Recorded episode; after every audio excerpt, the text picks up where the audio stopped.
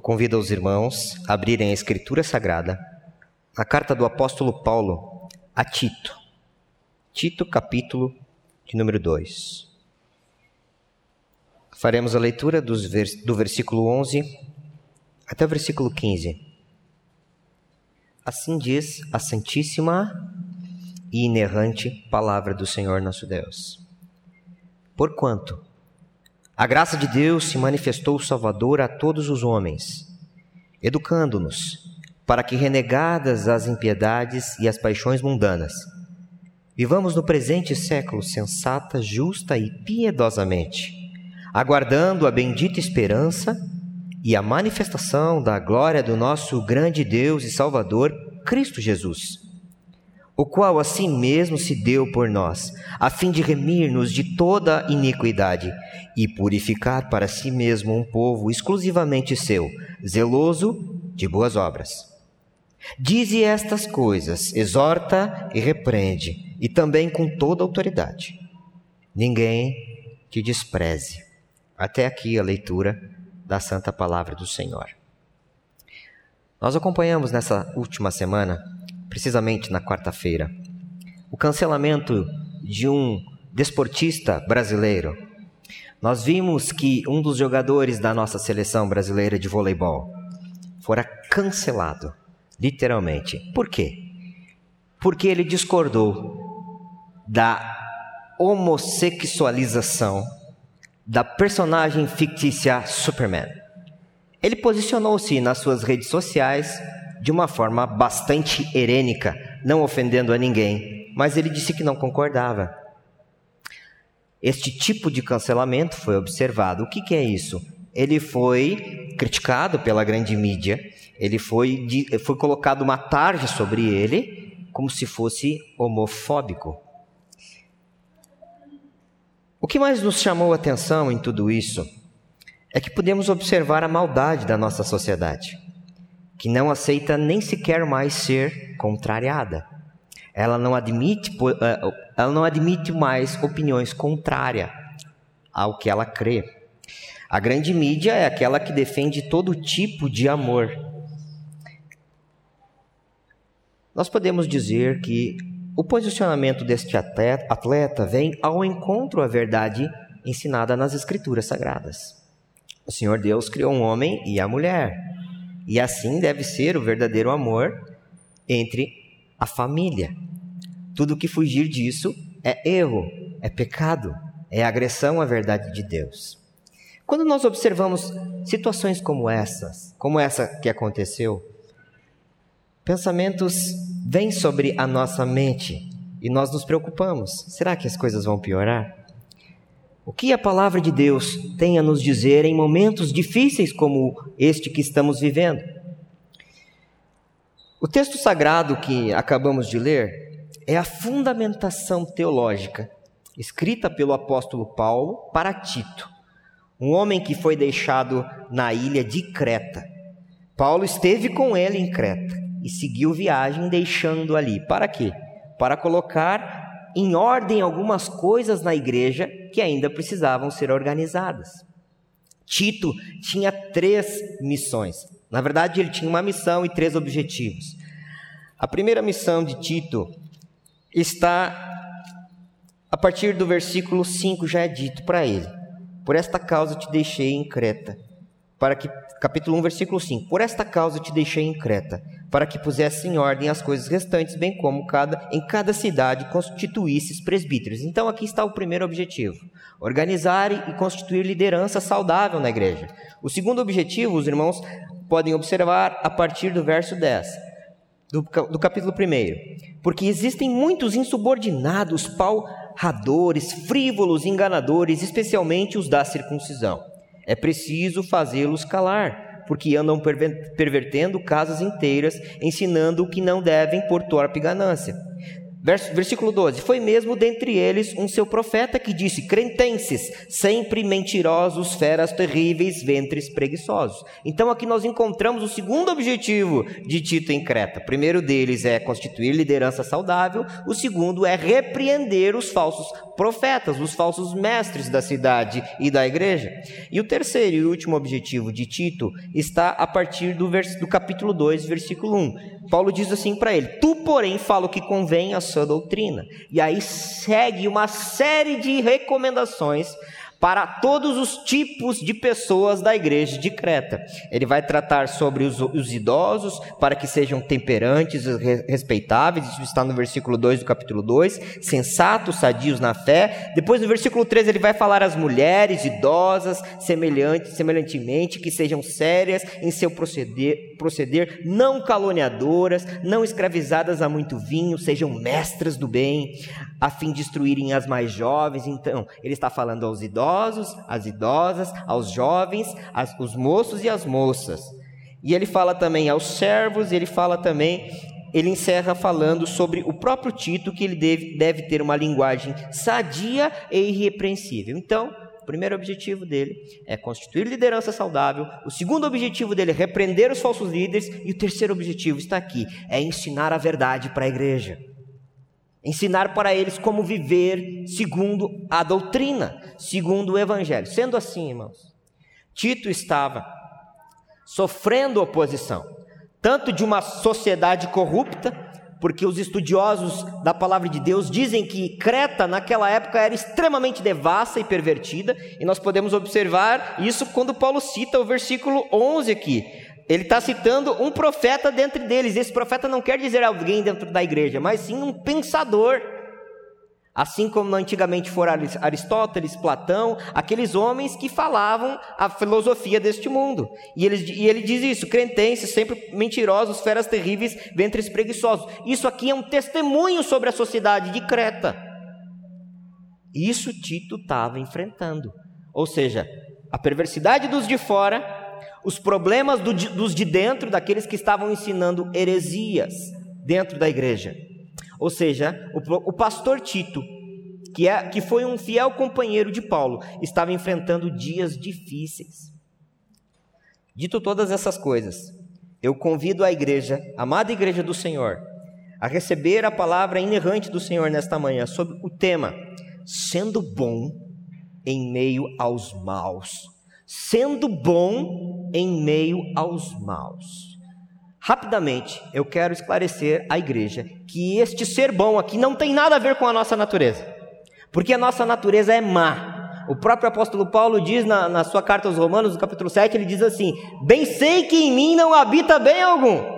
Então, toda a bondade que um crente tem, ela vem do Senhor e não é inerente a Ele, porque nós somos pecadores, nós somos maus e nós precisamos sempre saber disso, que se não fosse a graça de Deus, nós estaríamos perdidos para sempre.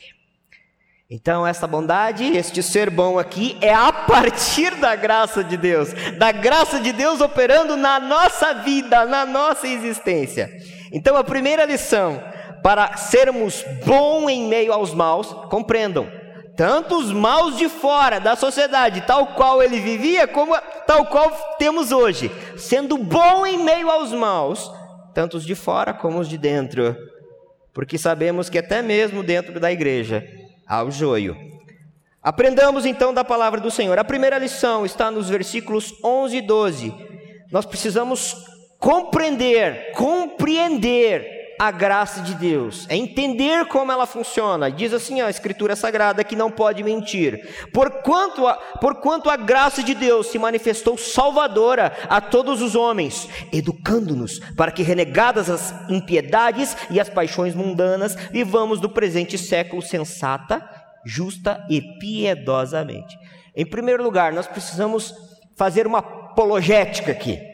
Porque este versículo, o primeiro versículo, normalmente ele é tirado do seu contexto pelos arminianos que dizem assim: viram? Deus quer salvar a todos os homens. A graça é para todos os homens. A graça de Deus manifestou-se salvadora a todos os homens. Então, ou eles dizem assim: todos podem crer por causa do seu livre-arbítrio, ou eles vão dizer assim: é todos podem resistir à graça, mas a graça é para todos. O problema deles é que eles estão fazendo um corte no texto de Paulo e não estão levando em consideração o que o apóstolo Paulo está dizendo. Em primeiro lugar, aqueles que creem no Evangelho, creem no Evangelho porque a graça é eficaz em sua vida. A graça do Senhor Deus, ela é, ela é praticamente, praticamente não, ela é irresistível para com os eleitos de Deus, para aqueles que foram predestinados para a salvação. Eu os convido a abrirem a escritura no, em Atos dos Apóstolos, no capítulo 13, versículo 48, para que isso fique bastante claro sobre ouvir a pregação do evangelho e crer para a vida eterna. Atos dos Apóstolos, capítulo 13, versículo 48, diz assim: os gentios ouvindo isto, isto que? A pregação do evangelho por Paulo e Barnabé. Ouvindo isto, regozijavam-se e glorificavam a palavra do Senhor. Agora, preste atenção. E creram todos os que haviam sido destinados para a vida eterna. Aqui está uma grande resposta. Por que uns creem e outros não? Aqueles que creem, a Escritura está dizendo, eles creem porque foram destinados para a vida eterna. Não é uma questão de calvinismo, é uma questão de escritura sagrada. Você está lendo na Bíblia. Grave esse versículo. E agora, por que, que outros não creem? Vamos agora dar um salto na primeira carta do apóstolo Pedro, no capítulo 2, a partir do versículo 6, 1 Pedro 2, 6. Por que, que uns não creem então? Por que, que os arminianos não podem tirar esse versículo que lemos aqui do seu contexto? E dizer que não, eles podem resistir à graça de Deus, eles têm o livre-arbítrio. Versículo 6 do capítulo 2 da primeira carta de Pedro diz assim: Pois isto está na Escritura. Eis que ponho em Sião uma pedra angular eleita e preciosa. Quem é esta pedra? É Jesus Cristo. E quem nela crer não será de modo algum envergonhado. Para vós outros, portanto, os que credes, ou seja, para os crentes, é a preciosidade, mas para os descrentes, preste atenção agora.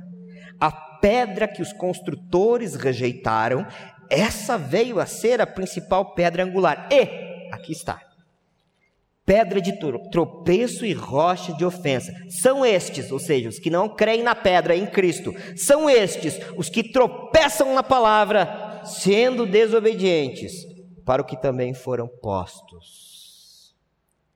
Eles foram destinados a isso. Aqueles que creem, que creem, eles foram eleitos para crer. Aqueles que tropeçam, eles foram postos. É a palavra de Deus que está dizendo isso, irmãos. Então é muito importante compreender essa verdade. Por quê? Porque eles estão tirando esse versículo fora do seu contexto. O versículo começa assim: portanto, ou seja, portanto o quê? Tudo aquilo que ele disse antes está diretamente ligado ao que ele vai falar agora. E o que, que ele falou antes? Quanto aos homens idosos que sejam temperantes, depois quanto às mulheres idosas, depois, as, eh, depois quanto aos moços, depois aos servos. Que todos os tipos de homens são esses? Paulo está dizendo todas as classes de pessoas. Esse texto aqui está falando que a graça é para todos aqueles que fazem parte da igreja de Deus, sejam jovens, sejam idosos, sejam homens, sejam mulheres, sejam escravos, sejam livres, sejam patrões, todos os homens. A gente poderia dar um salto e ainda fazer uma aplicação desse versículo, dizendo que sim, é todos os homens, mas em que sentido? No sentido de que não é mais para os hebreus tão somente, mas para todos os homens de todas as tribos, povos e nações. Não significa que é para todos indistintamente. Então, dito essas coisas, irmãos, eu tive que dizer, nós tivemos que dizer, observar tudo isso, porque esse normalmente você escuta esse verso fora do seu contexto. Então você agora tem ferramentas para defender-se. Agora vamos ao principal, ao principal que é o seguinte: a graça de Deus se manifestou salvador a todos os homens. O ponto principal aqui está no fato de que a graça foi manifestada. A ideia do apóstolo Paulo, no, no seu texto grego, é que a graça foi manifestada por Deus. Ou seja, é uma ação deliberada da divindade que escolhe fazer como bem deseja. E o segundo aspecto que Paulo enfatiza ao escrever isso é que essa graça é plena, ela é eficaz, ela está numa forma verbal que vira o argumento contra os arminianos. Porque eles dizem que a graça é irresistível, mas Paulo está escrevendo de uma forma que mostra que ela é completa, ela é plena. Então, quando ela chega no eleito de Deus, ele não pode resistir. O seu coração é convencido, é transformado. Cantamos aqui que o Senhor nos desperta do profundo sono, mas esse profundo sono, na verdade, é a morte. Estávamos mortos em, em nossos delitos e pecados e Ele nos deu vida. Então, a força do texto é esse. Então, a primeira coisa Primeira lição: para sermos pessoa, para sermos bom em meio aos maus, é compreender a graça de Deus. É compreender a graça de Deus que transforma a nossa vida, tirando-nos da morte e levando-nos para a sua preciosa luz. Mas o apóstolo Paulo segue no versículo 12 e diz que esta mesma graça educa-nos, educando-nos para quê? Renegadas as impiedades e as paixões mundanas, vivamos no presente século sensata, justa e piedosamente. A graça que nos salvou, que é para todos os homens, mas conforme vimos, para os eleitos de Deus, ela, ela continua operando na vida do cristão. Ela tem uma finalidade. A finalidade da graça, em primeiro lugar, é que nós devemos abandonar por completo as nossas velhas práticas. E a graça vai nos ajudar a fazer isso. Este abandonar aqui, esse renegadas que está na nossa tradução, Paulo quer dizer que é de uma vez por todas. Eu sei, nós sabemos que é difícil, às vezes nós lutamos com pecados durante anos. Mas a ideia aqui é que uma vez salvos por Cristo, a nossa mente foi transformada, então a partir de então nós sabemos que o pecado é pecado. E nós não podemos mais abrir brechas para ele. Não podemos mais ser condescendentes com as nossas velhas práticas. Quando acontecer, quando incorrermos em erros, porque somos pecadores ainda mesmo justificados e salvos e podemos pecar, nós não devemos aprovar. Nós não devemos achar normal, não, eu sou pecador, está tudo bem. Não é assim. Nós devemos reprovar os nossos erros, nós devemos clamar a Deus por perdão, pedindo a Ele graça e misericórdia, porque a graça nos educa para, em primeiro lugar, renegadas as impiedades e as paixões mundanas, ou seja, tudo que nós praticávamos, tudo que é pecado, tudo que é aprovado por esse mundo perverso, nós precisamos abandonar na nossa mente e saber que isso é totalmente reprovável. E depois, no presente século, nesta vida e eternamente, esta é a ideia, hoje e para sempre. Versículo 12, a segunda parte. Viver sensata, vivamos sensata, justa e piedosamente. Então a graça faz duas coisas. Depois que ela nos salva, obviamente, ela faz com que reneguemos as antigas paixões de uma vez por todas e nos faz viver de uma forma justa, sensata, equilibrada no presente século e até o fim. Aqui está um ensino do apóstolo Paulo, muito interessante que, por ser a carta de Tito um pouco menor, ele não desenvolveu, mas o conceito está aqui. Por isso eu convido os irmãos a abrirem a escritura em Efésios, na carta de Paulo aos Efésios, no capítulo 4, a partir do versículo 25. Porque aqui tem um conceito muito interessante. À medida que abandonamos as velhas práticas, por exemplo, você vai limpar uma casa que está há muito tempo suja e os móveis estão podres, certo? Então você limpa a casa e tira aqueles móveis todos para fora. Agora você não pode deixar aquela casa vazia, você tem que colocar móveis novos lá. Você tem que conservar. Essa é a ideia do apóstolo. É você remove algo ruim e coloca coisas boas. Efésios capítulo 4, versículo 25 até o 29 diz assim: Por, por isso, deixando a mentira, o que, que está escrito? Fale cada um a verdade. Você para de mentir, o que, que você faz? Começa a falar a verdade. Não, não basta somente, não, não vou falar nada porque é mentira, mas vou ficar quieto. Não, você vai falar a verdade. Em lugar de ser mentiroso, você vai ser uma pessoa verdadeira. Você está repondo uma prática ruim por uma, trocando por uma prática boa, santa, justa e piedosa. Com o seu próximo, porque somos membros uns dos outros. Agora, o versículo 28. Aquele que furtava, não furte mais. Ok, vou parar de roubar, está tudo certo. Mas o apóstolo continua. Aquele que furtava, não furte mais. Antes, trabalhe.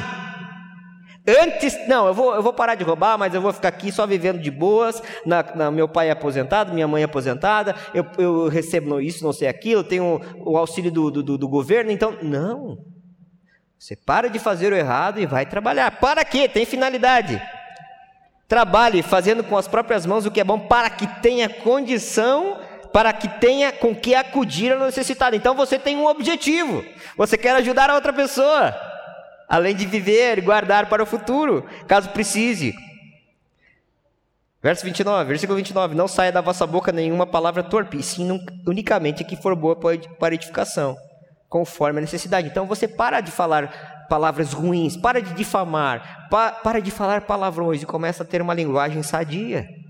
Começa a ter uma linguagem, uma, uma, uma, uma fala que as pessoas têm prazer de escutá-lo. As pessoas querem ouvir os seus conselhos.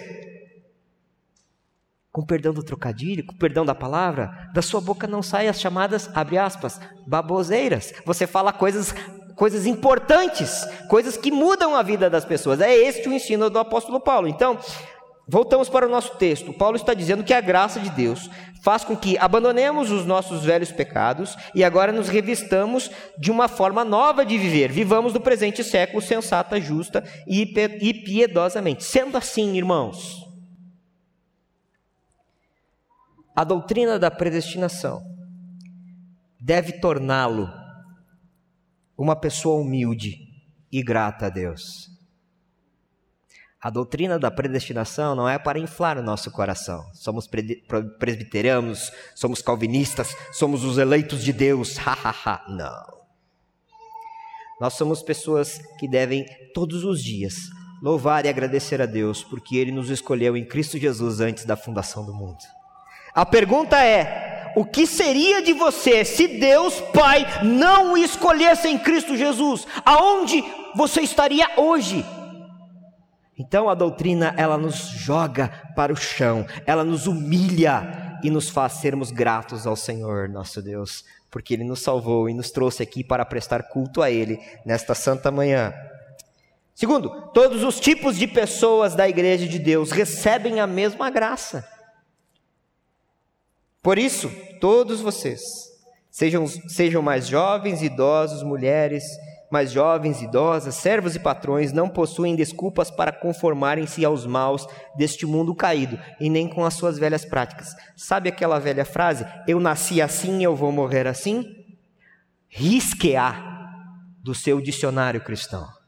Você nasceu assim, ok, agora a graça de Deus te salvou e vai te mudar. De glória em glória, até que seja dia perfeito.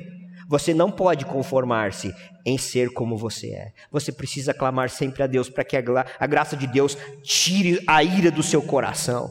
Mesmo que você se ire, você não vai pecar. Se você tem dificuldade em falar a verdade e gosta sempre de lançar uma mentirinha aqui, não foi de brincadeira. Esqueça isso.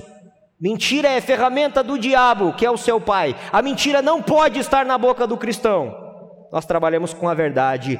Doa a quem doer. Não é mesmo? Até mesmo que, até se precisar ser cancelado, então que sejamos ser cancelados. O ponto é o seguinte: a quem queremos agradar? O Senhor ou a mídia? Ou aos colegas? A palavra de Deus diz: mais importa obedecer a Deus do que aos homens. Sendo assim, aprendemos então que a primeira lição para sermos bom em meio aos maus é compreender a graça de Deus. A segunda lição está a partir do versículo 13 ao 14. E a lição é aguardando o retorno de Cristo. O versículo 13 diz assim: aguardando a bendita esperança e a manifestação da glória de Deus, da glória do nosso grande Deus e Salvador Cristo Jesus, o qual a si mesmo se deu por nós a fim de remir-nos de toda iniquidade e purificar para si mesmo um povo exclusivamente seu, zeloso e de boas obras.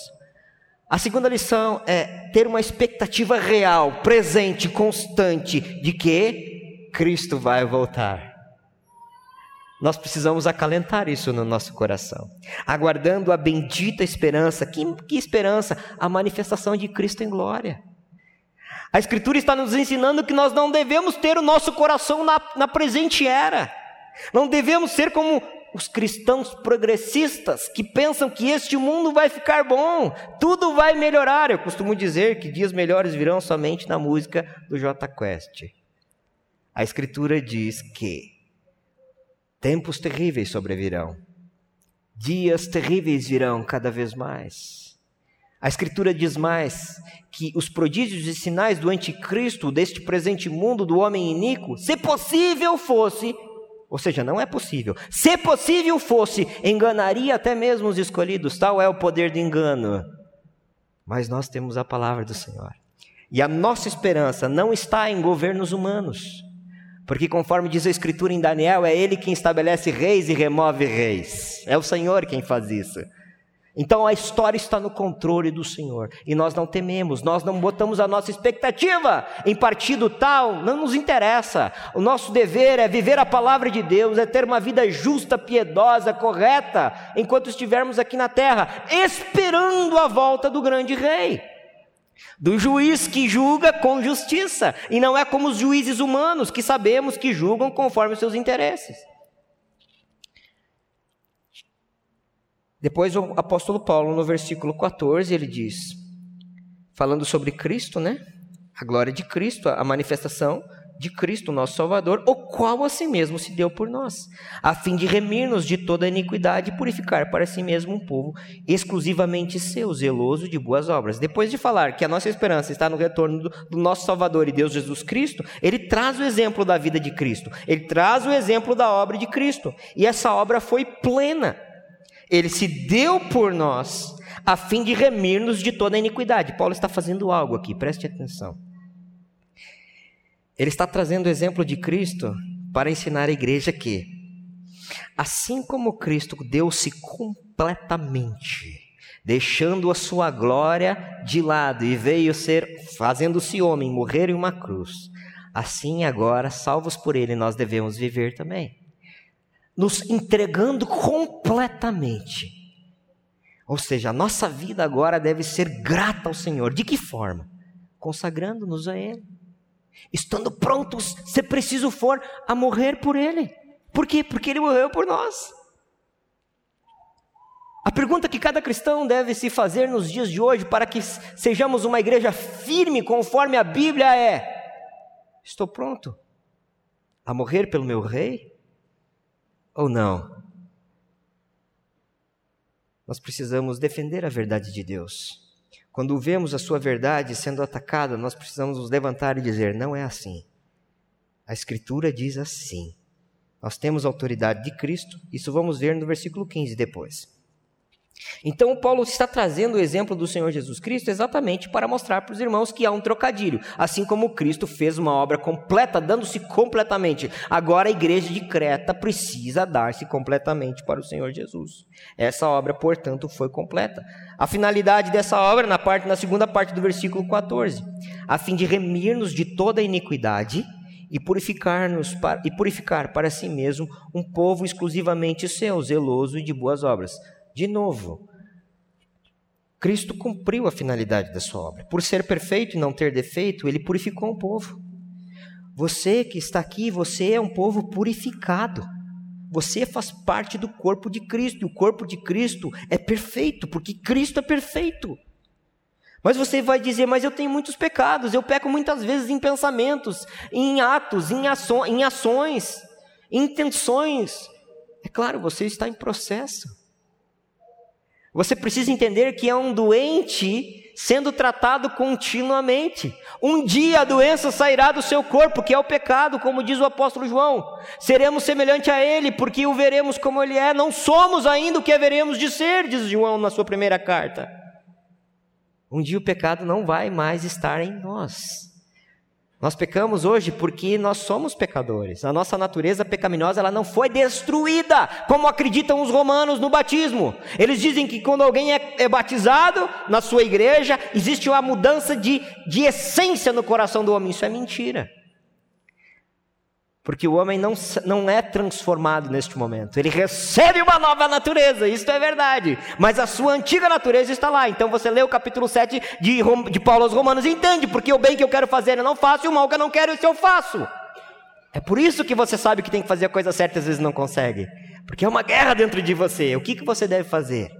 Entregar-se completamente à graça de Deus, lutar contra a sua perversão clamando a Deus e confiando, e não deixando que as suas falhas, e elas vão acontecer, infelizmente é assim.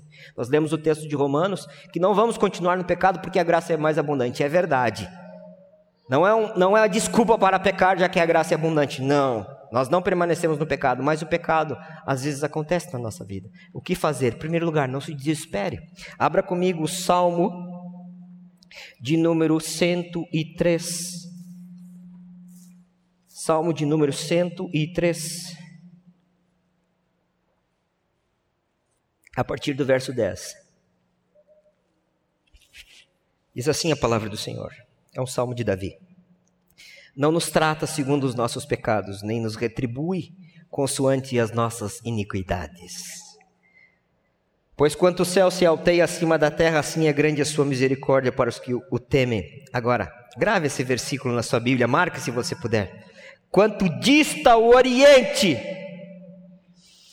do Ocidente, o Oriente do Ocidente, assim afasta de nós as nossas transgressões. Como está distante o Oriente do Ocidente, como eles nunca vão se encontrar. Assim Deus pega os teus pecados, as tuas iniquidades e coloca numa distância de você de, de forma que ela nunca mais vai te encostar nunca mais vai pegar você. Ou seja, a ira de Deus não vem mais sobre a sua vida, porque é Ele que te perdoa. Seja grato a Deus por isso. Seja feliz por isso, porque o Senhor te perdoou. O sacrifício de Cristo de fato te purificou. Você é santo, embora seja pecador. Você é santo. Como diria Lutero, nós estamos prestes a comemorar. Hoje é o dia da reforma protestante, não é?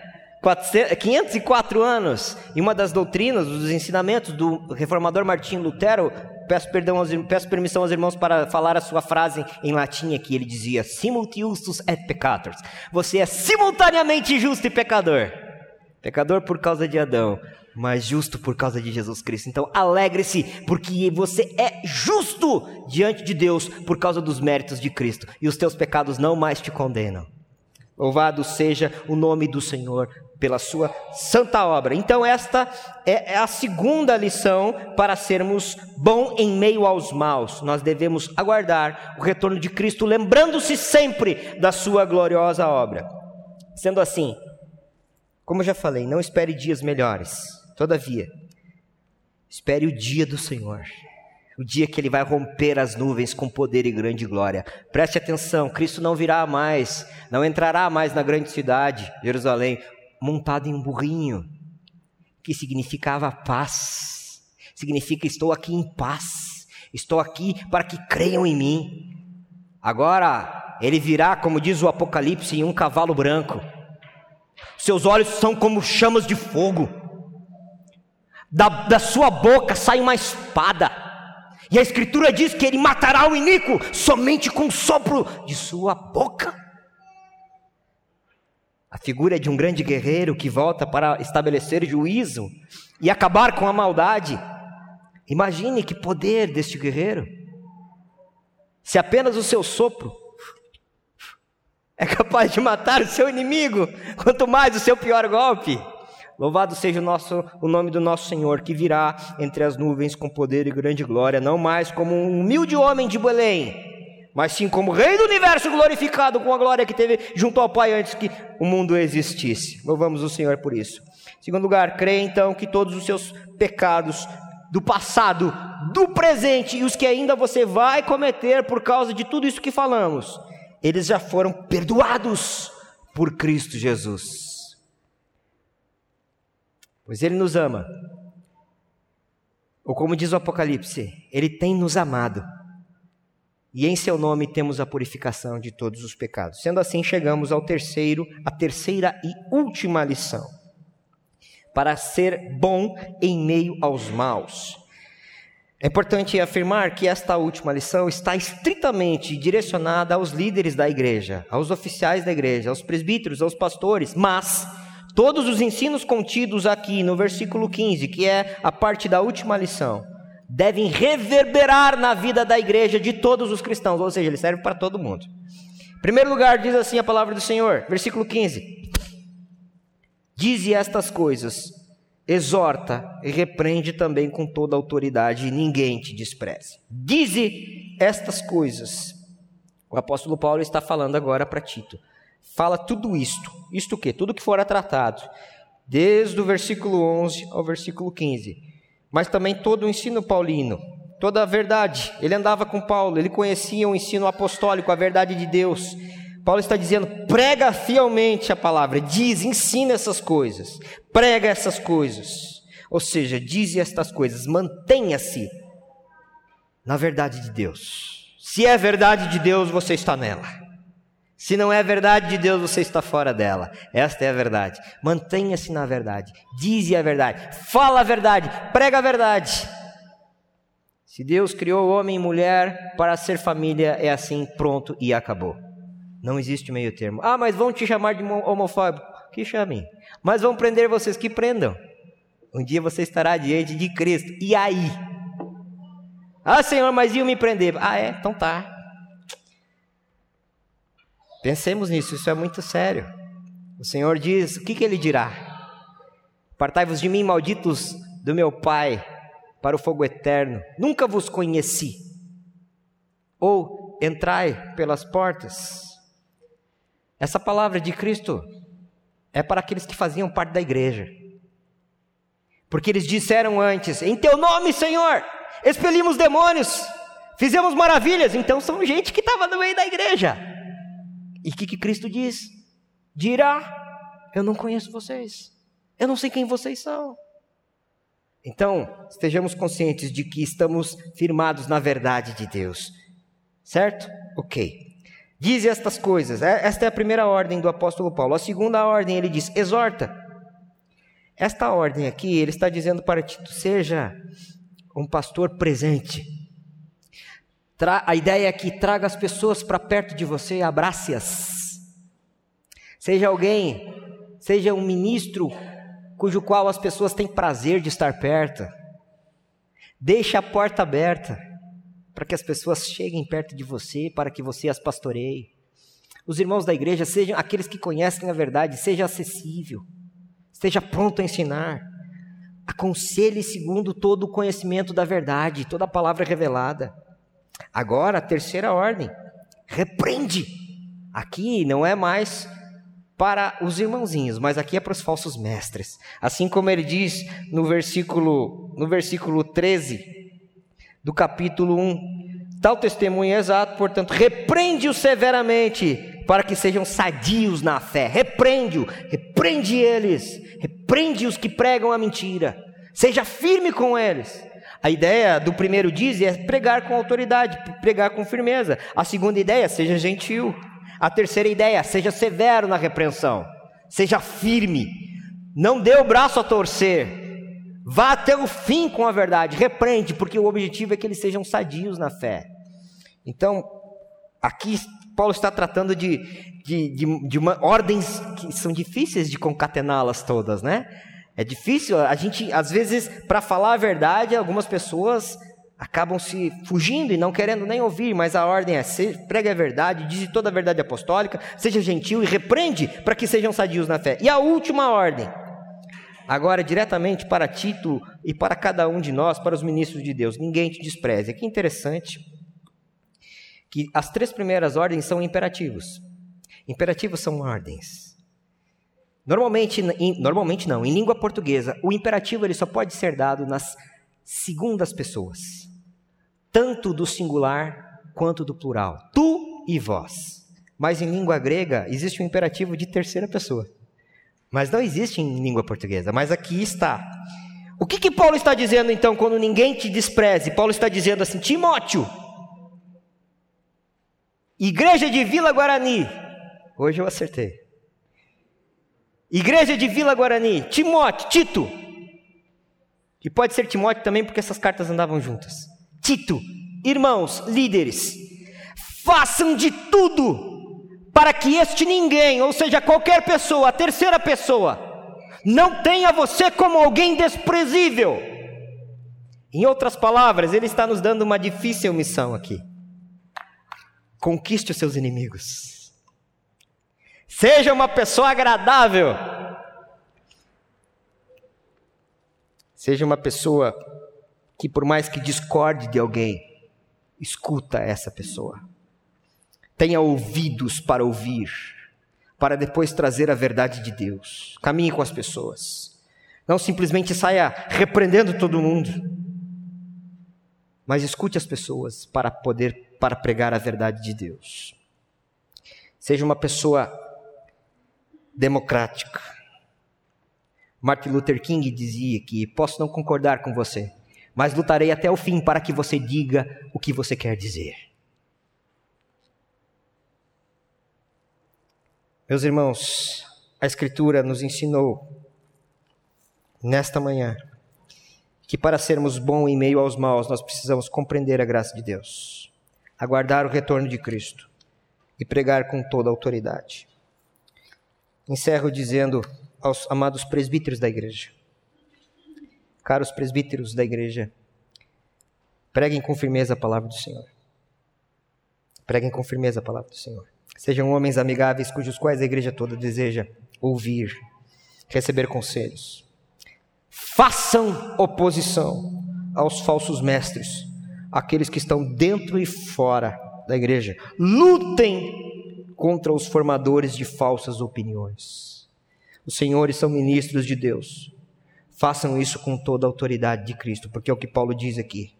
Repreende também com toda a autoridade. Vocês são dispenseiros dos mistérios de Deus, da verdade do Evangelho. E por último, lutem com todas as suas forças para que ninguém os despreze e rejeitem o vosso ministério. Tem um nome lá fora. Que as pessoas não apontem o dedo para os senhores porque isso é o que Paulo ensina a Timóteo, que o bispo deve ser irrepreensível, ou seja, alguém que ninguém possa apontar o dedo. Um dia Cristo virá. Este dia está cada vez mais próximo. O Senhor nosso Deus sempre tratou severamente com as gerações ímpias. Nós vimos isso nos dias de Noé e também com Sodoma e Gomorra. O Senhor sempre intervém.